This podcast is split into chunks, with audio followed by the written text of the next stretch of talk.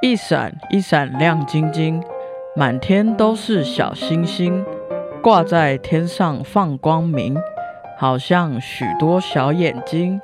一闪一闪亮晶晶，满天都是小星星。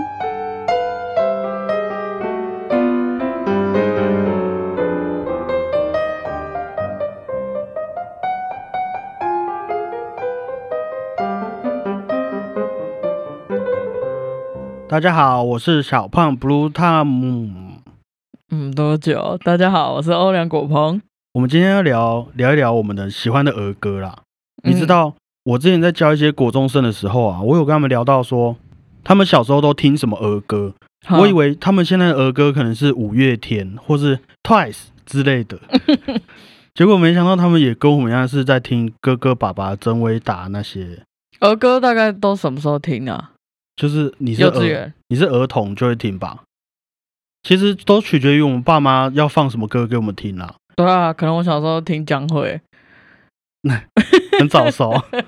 你还记得哥哥爸爸怎么唱吗？我记得啊。来一下，来一段啊。哥哥爸爸真伟大，明日找我家。嗯，还要继续啊！继续啊。为国去打仗当兵，笑哈哈。嗯走吧走吧，哥哥爸爸家是不用你牵挂。嗯嗯嗯，还要继续，最后一句了只，要我长大，只要我长大。掌声鼓励，还不错啊。可是你知道啊，这首歌的原版其实是我唱给你听哦，好，仔细听哦。嗯，街坊邻居真伟大，造福为人家。翻工去交费，生死全不怕。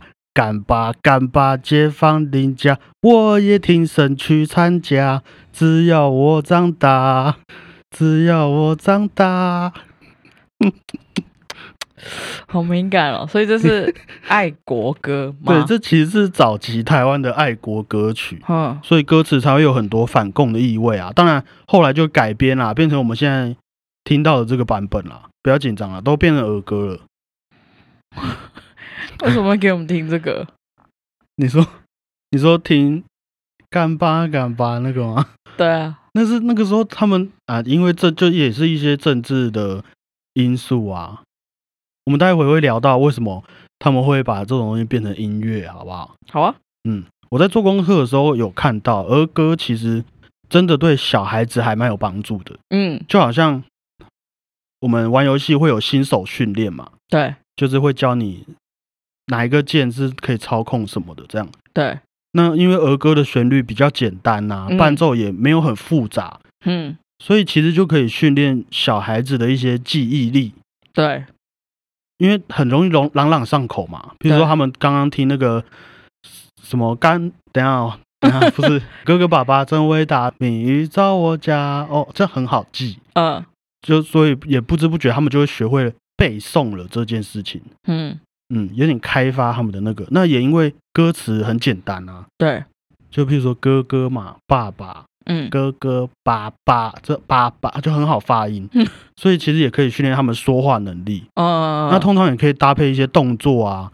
还有肢体的一些开发，甚至是一些人与人的相处模式。你记不记得小时候会玩那个伦敦铁桥垮下来，垮下来，哦然后就要垮下来，那个 人与人的相处嘛，然后肢体开发。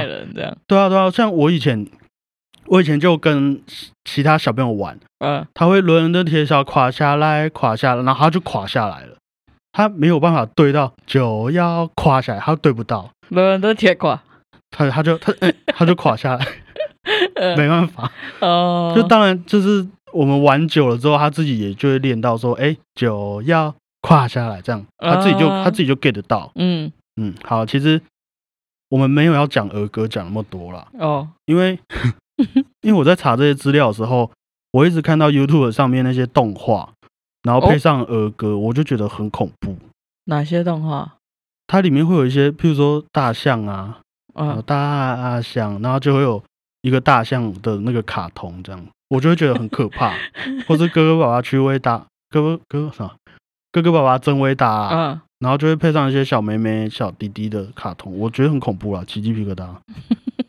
我们先聊下去。好，除了儿童时期以外啊，儿歌之外，你现在有没有喜欢什么歌？我都喜欢没有歌词的。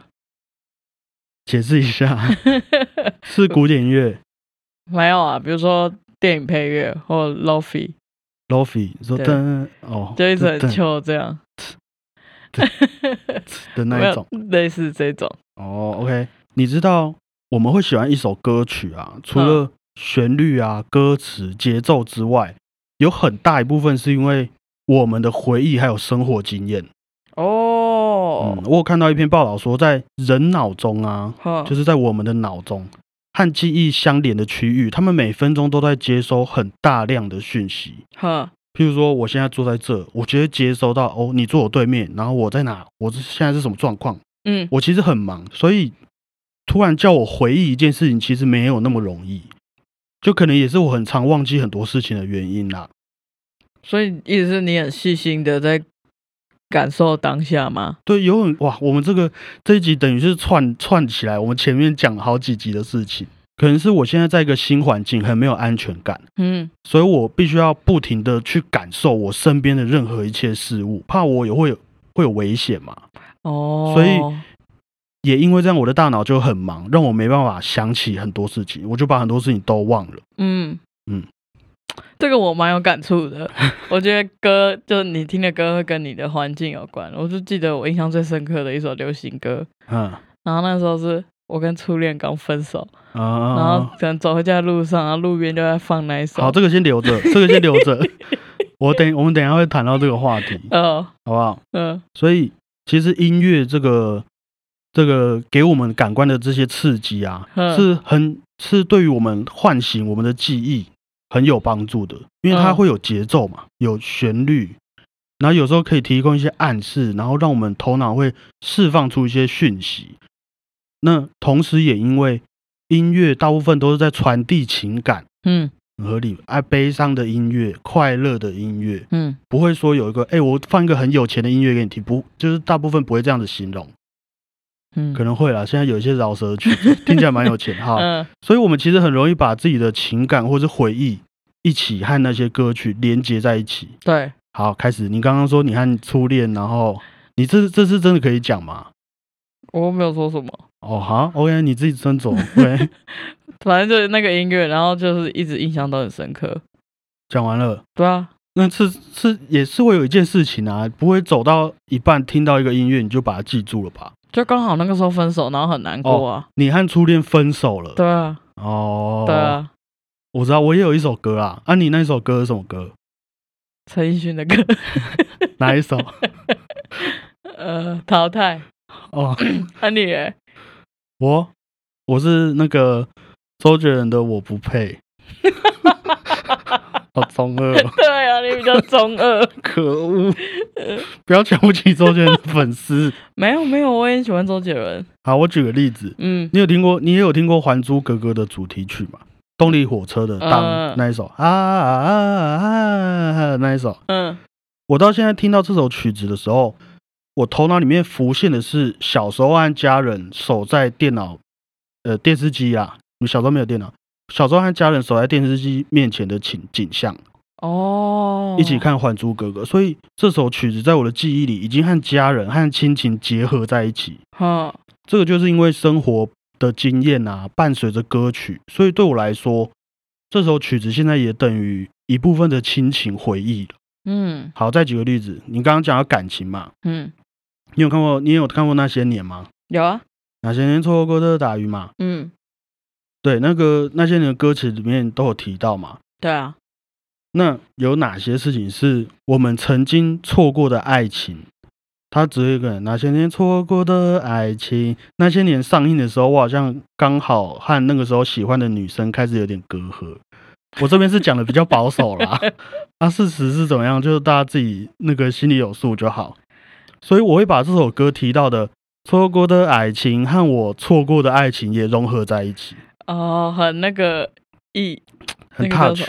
对对对嗯，也因为这些属于我的情感啊，所以才让这些歌曲给我的意义不再是一一首歌曲而已。这就是那些歌为什么会红的原因，大家都很有感情的投射。那下次应该算了，我觉得我要我要食言，算先不要，先不要。但是说到回忆这件事情呢、啊，嗯不知道大家有没有听过有一种叫做柔焦效应的东西？嗯。大致上是说，我们会把回忆用一个比较模糊的滤镜挡在前面，嗯。我们会去美化那些回忆，让那些回忆留下我们想要的那一种情感来安慰我们自己。对，有在写日记的朋友可能会发现自己回忆的时候和日记里里面，哎，日记里面，和日记里面记的那些角度似乎不太一样，所以就很有可能是因为我们把那些回忆给柔焦了。柔焦是一个摄影的那个法。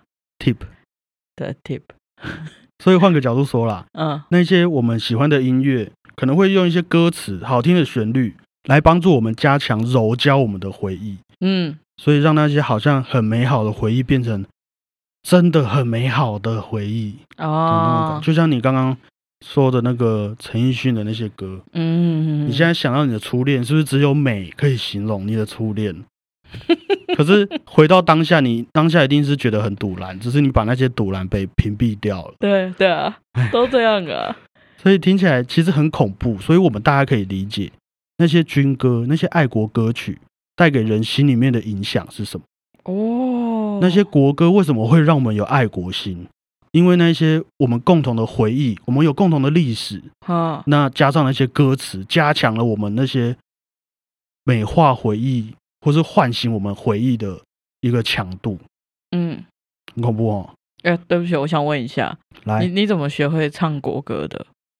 国歌吗？嗯，你是有看过谱，然后看那些文字唱吗？我其实从小到大就是一个很不认真的小孩。啊，我前面有说过嘛，我小学成绩就垫底，哈，所以我到大概高中吧，我才知道国歌的歌词是什么，我也是到很后面，因为一开始都是都是对嘴的啊。。对什么啥大那夜在我也也在。哦对等下就是会这样会不会被骂？你可不可以举别的例子？不是，因为我很好奇，是大家学国歌都有都有，就是看着谱，然后那些字教过嘛？因为我可能是到后来，我是到高中才真的去理解那些字是什么意思，啊我才背得起来那些中文啦。我也是哎、就是不是一开始都是跟着乱唱这样，对啊，所以这个例子也是啊，国歌，对啊，它其实一开始出发点是希望大家有爱国心，对啊那，可能因为一些因因为一些时间的洗礼啦，所以对我们会剩下一些生活经验的部分。小时候在对决，然后觉得很好笑这样子。可是当然，长大之后了解那个歌词，就知道他们在写什么了。对啊，嗯，很有意思。所以，我们之后想要了解我们身边的朋友啊，就可以去偷偷翻他的歌单，看他平常都喜欢听什么曲子。如果如果里面他的歌单里面都是情歌哦，你就知道他可能是一个有故，对有故事的朋友。那你都听什么歌？我其实很少在听歌的啦。等一下我这样讲就很没说服力嘛。对啊，我其实听还蛮多古典音乐的啦。就你平常做事不会听音乐吗？我平常做的是听音乐会让我分心，哦，因那为很有可能是因为音乐是我的工作一部分。我只要、哦我只要在一听到音乐，即便是吃饭，我也很不喜欢听音乐。我只要听，我就开始去听说啊，它的和声是什么？哇，他这一段为什么要这样子写？他为什么要接到那里去？然后哦，原来是这样子，我就会很累。我现在听音乐，可能第一次、第二次吧，对我来讲是享受。哈，再来就是有一点工作的部分了。所以你没有你的，比如说你平常的兴趣没有听音乐哦，我最喜欢的是九三的音乐。哦，你嗯。就是比如说心情不好，你会打开来听。对我开车想睡觉，我会听，哦，我就会听，我就会睡不着，我也不知道为什么。我听嗨歌都会睡着，可是听九十张不会，可能很有故事吧，可能吧。所以我也可能是个很有故事的男朋友吧。就是这样的男人。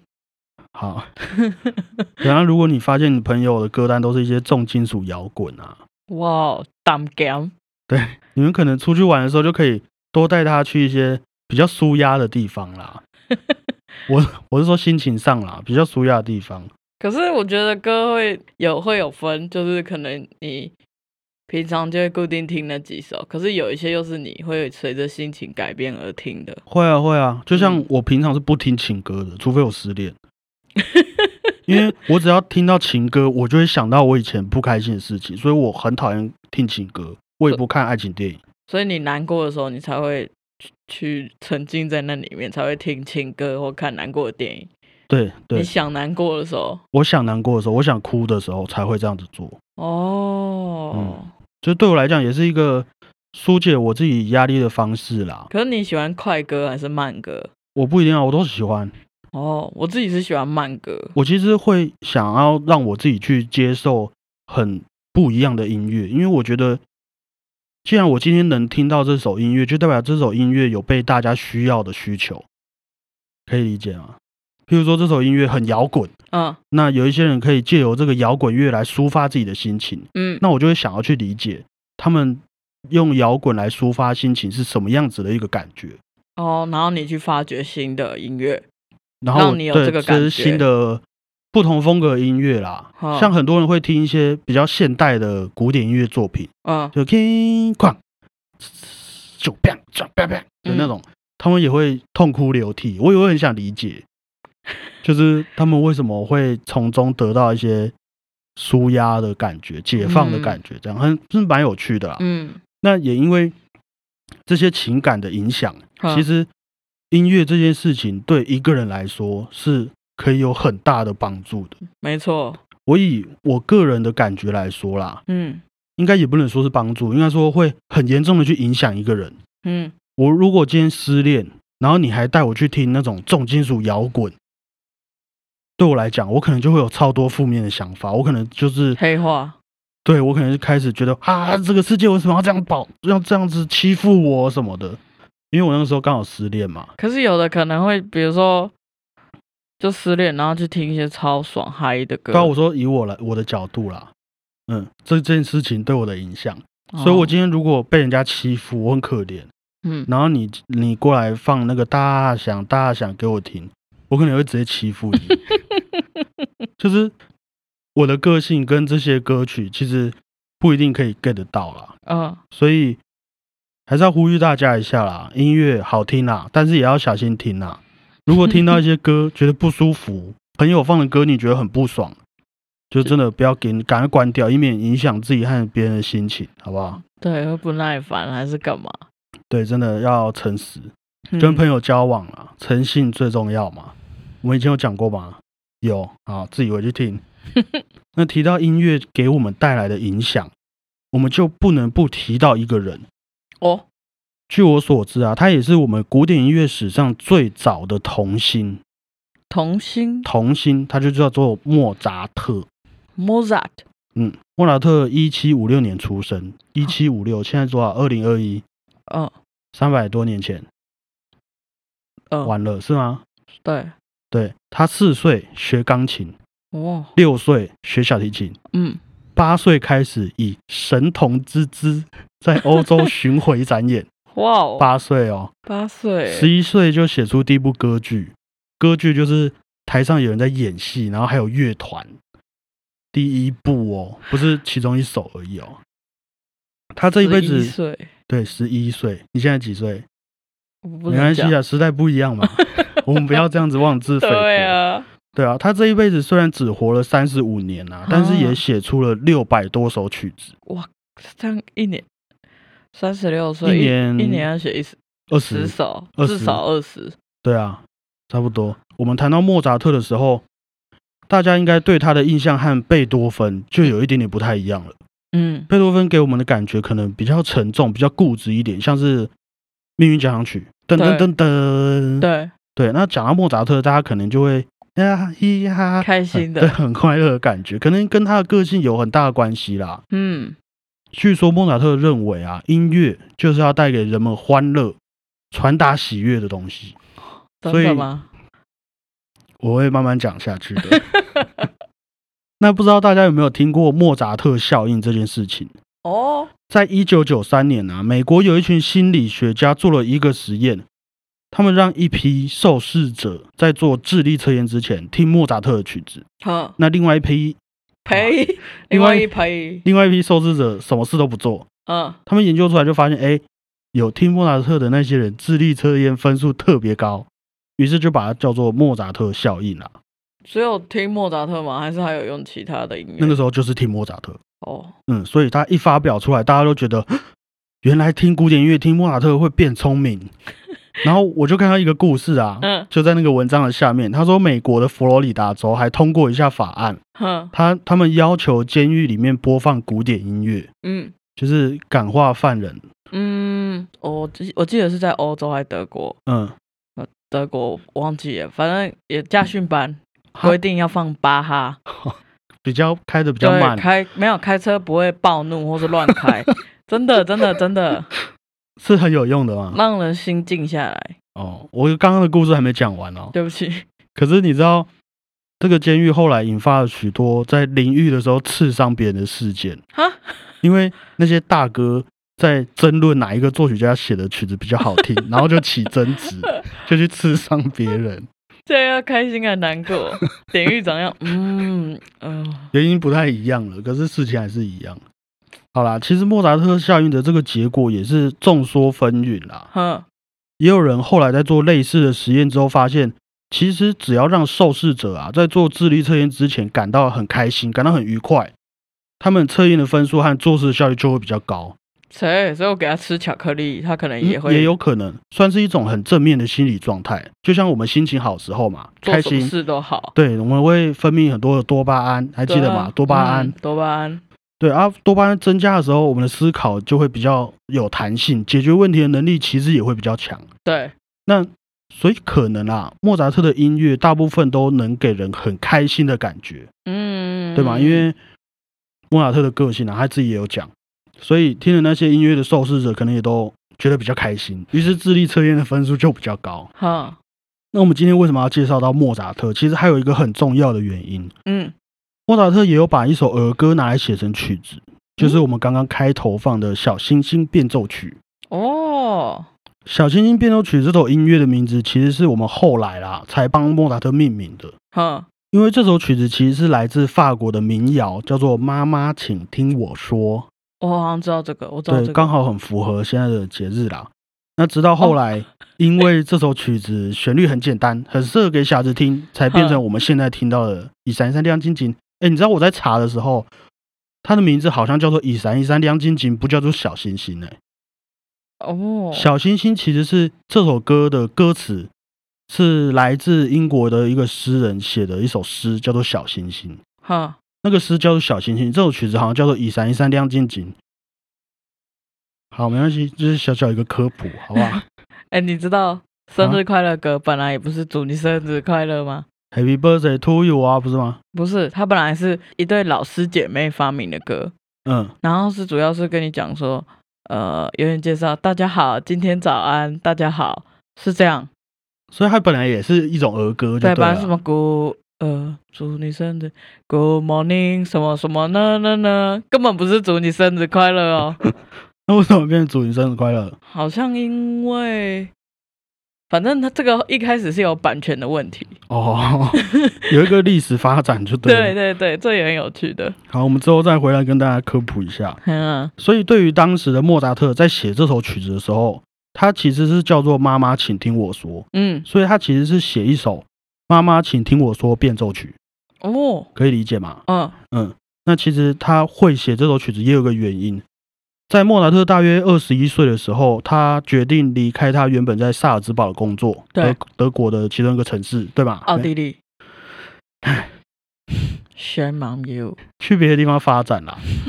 他爸爸也因为工作关系，所以没有和他一起去。对，于是莫扎特的妈妈就陪着他去各个地方找工作。哦，后来可能因为居住的环境不太好啊，吃的不太健康，莫扎特的妈妈在他们出发之后很快就过世了。哦哦，在过世的前几天，莫扎特想要和他妈妈说一些话的时候，他妈妈都怎么样就听不到，听不到莫扎特要说什么。哈，于是他就写了这一首曲子，就叫做《妈妈，请听我说》。哦，嗯，其实是这个样子，跟莫扎特的个性也有很大的关系吧。很多作曲家会写一些安魂曲、嗯，送葬进行曲对来，献给一些过世的人，嗯，但是莫扎特选择的是写出我们熟悉的这一首《小星星变奏曲》来抒发他对他妈妈的情感。哦，其实是因为这样子的，天哪，是天性乐观吗？这是他的表达自己情绪的一种方式。他很 gay 吧？他应该会觉得，我不知道啦，好不好？我不知道，我不是他啦。我自己写到这边，看到这篇报道，我是觉得很难过啦。对啊，那大家听完《小星星变奏曲》的这个故事，然后我们大家都有了这个回忆，以后再听到《小星星变奏曲》的时候，对我们就不是一首曲子而已，好不好？对啊，他是莫扎特想要对妈妈说的话，有没有很感动？有嗯，在这边也跟大家推荐一下，可以去 YouTube 上面搜寻安迪老师，他哦，是我知道，我在知道，德国人，德国的一个教授，他讲中文，嗯他会介绍很多音乐的小故事。我也是嗯看到他的影片才发现这个故事，然后我拿来这边跟大家分享的。嗯，好，做个总结。所以听那些自己喜欢的或是觉得舒服的音乐的时候啊，除了能让我们心情愉快、做事效率变高之外，还很有可能会感到一些被理解、被安慰的感觉。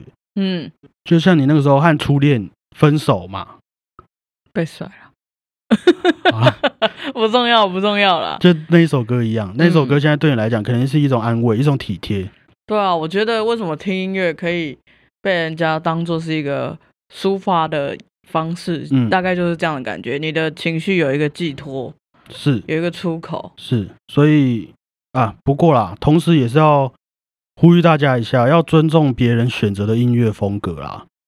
就是，毕竟那些音乐很有可能是他很重要的回忆嘛。我们有一点经验啊，因为有时候可能会大家一起坐车去嗯，出去玩啊。对遥远的地方，然后大家音乐因为音乐风格意见不合嘛。对啊，我都想听那个 Twice 很好听的那个，嗯，不是 Twice 啦，那个什么不是 Twice？Twice 也很好听啊，我说之前喜欢那个谁啊？